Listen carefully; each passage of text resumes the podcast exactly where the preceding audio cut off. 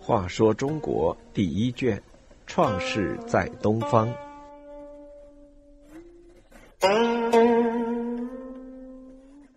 一百二十三，发现甲骨文。研究商朝历史，有一件十分有趣而又具有重大意义的事，就是发现了甲骨文。清朝末年，河南张德府，就是现在的河南安阳市西北五里许，有一个村庄名小屯村。那里的农民种地时，经常挖到一些古代动物的骨骼。农民们以为是龙骨。龙骨是中药材。据说可以治许多疾病，农民们便把龙骨论斤卖给药铺。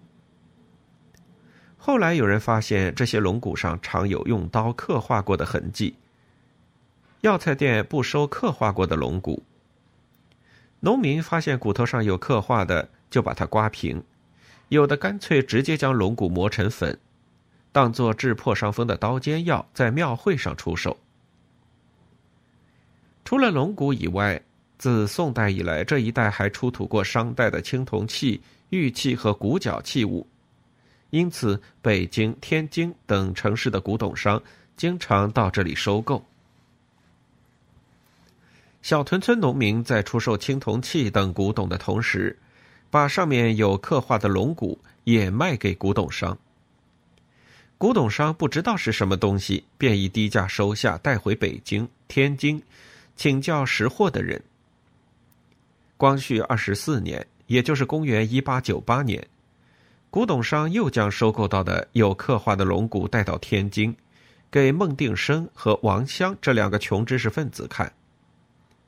他们认定龙骨上的刻画是古代人写的文字，可是他们出不起高价买下来做进一步的研究。第二年，古董商将这批龙骨带到北京出售。当时有个大官僚名叫王仪荣，他认出龙骨上的刻画是古代文字，便以每片二两银子的重金买下这一批十二片甲骨。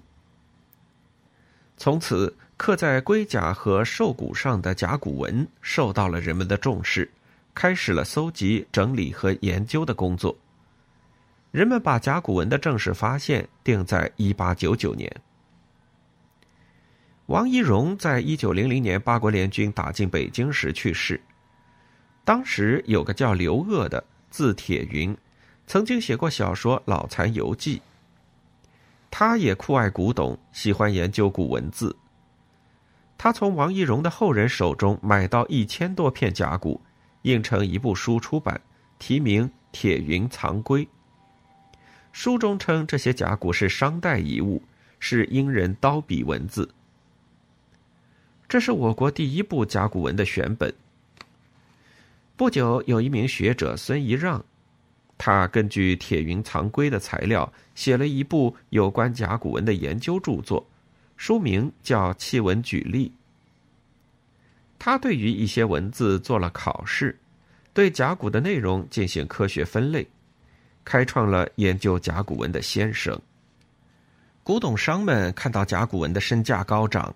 为了垄断财源，他们一直不公开甲骨的出土和收购地点，谎称是从河南汤阴和卫辉收购来的，因而使许多人上当，徒劳往返。到一九零八年，学者罗正玉经过多方打听，得知甲骨的真实出土地点在安阳小屯村，他就三次派人前往安阳搜求甲骨。他从一万多片甲骨中精选出两千多片，印成《殷墟书契》一书，在一九一三年出版。学者王国维把甲骨文的材料用于商代历史研究，写成《因卜辞中所见先公先王考》等论文，用甲骨文证明司马迁写的《史记·殷本纪》基本上是可信的，并纠正了其中的一些错误，一时在学术界传为美谈。一九二八年以后，开始对河南安阳地区的殷墟进行大规模科学发掘，陆续出土了大量甲骨，同时对甲骨文的研究工作更加深入。学者董作宾根据许多甲骨文的材料认为，一片完整的甲骨卜辞应该包括四个部分：先记下占卜日期和卜人名字，这叫做前词；接着记录所要卜问的事情，这叫做命词。占卜之后视察诏文以判断吉凶，这叫占词。得到吉凶之后，还要记下如何行动和是否应验，这叫验词。同时，他把全部甲骨文根据其真人，也就是卜人和各种特征，划分为五个时期。这样，甲骨文的研究又大大向前推进了。随着甲骨文的发现和研究价值的提高，一些外国人也纷纷前来搜集甲骨。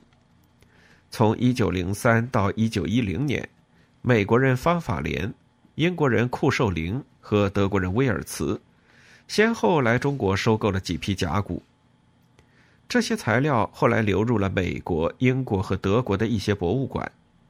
一九一四年，加拿大人明义士。以驻安阳长老会牧师的身份，长期在当地收集甲骨。他所拥有的甲骨是外国人中最多的。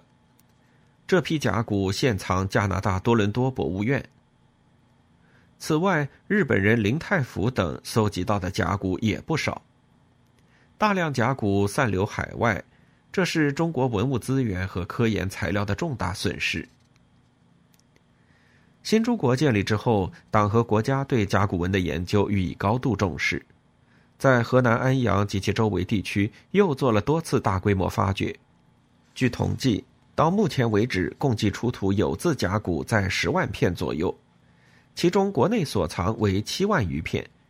上世纪七十年代末八十年代初，中国出版了一部大型甲骨文的资料书《甲骨文合集》，全书十三册。精选甲骨四万多片，为研究商代历史提供了极大的方便。甲骨文的内容包罗万象，上自天文，下至地理，从国家大事到生活小事，还有当时各行各业的生产状况，在甲骨文中都有反映。这是一部商代社会生活的百科全书。